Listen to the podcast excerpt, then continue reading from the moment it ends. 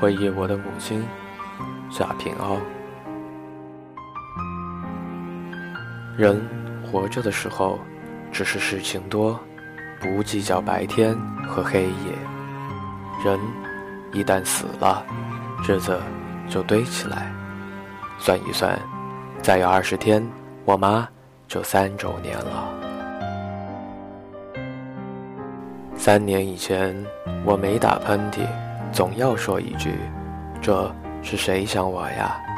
我妈爱说笑，就介绍说：“谁想呢？妈想呢。”这三年里，我的喷嚏尤其多，往往错过吃饭时间，熬夜太久就要打喷嚏。喷嚏一打，便想到我妈了，认定是我妈还在牵挂我呢。我常在写作时，突然能听到我妈在叫我，叫得很真切。一听到叫声，我便习惯地朝右边扭过头去。从前，我妈坐在右边那个房间的床头上，我一伏案写作，她就不再走动，也不出声，却要一眼一眼看着我。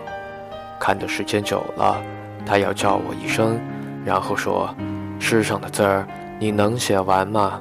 出去转转吧。”现在，我听到我妈叫我，我就放下笔，走进那个房间，心想：我妈从地花来西安了。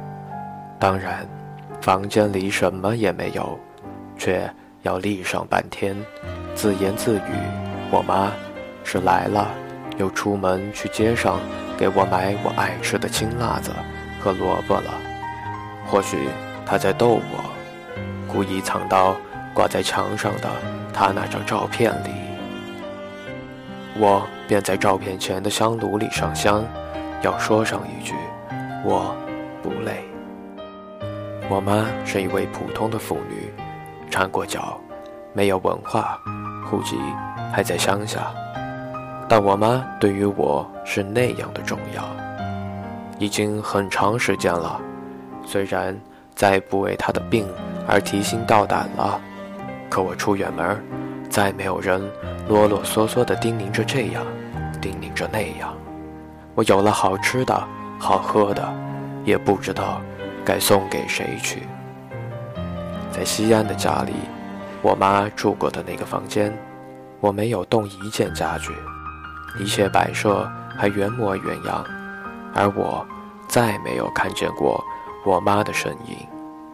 我一次又一次难受着，给自己说：“我妈没有死，她是住回乡下老家了。”今年的夏天太湿太热，每晚湿热的醒来，恍惚里还想着该给我妈的房间换个新空调了。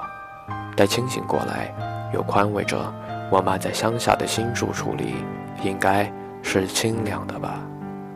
三周年的日子一天天临近，乡下的风俗是要办一场仪式的。我准备着香烛花果，回一趟地化了。但一回地化，就要去坟上。现实告诉着我，妈是死了。我在地上，她在地下，阴阳两隔。母子再也难以相见，顿时热泪四流，长声哭泣。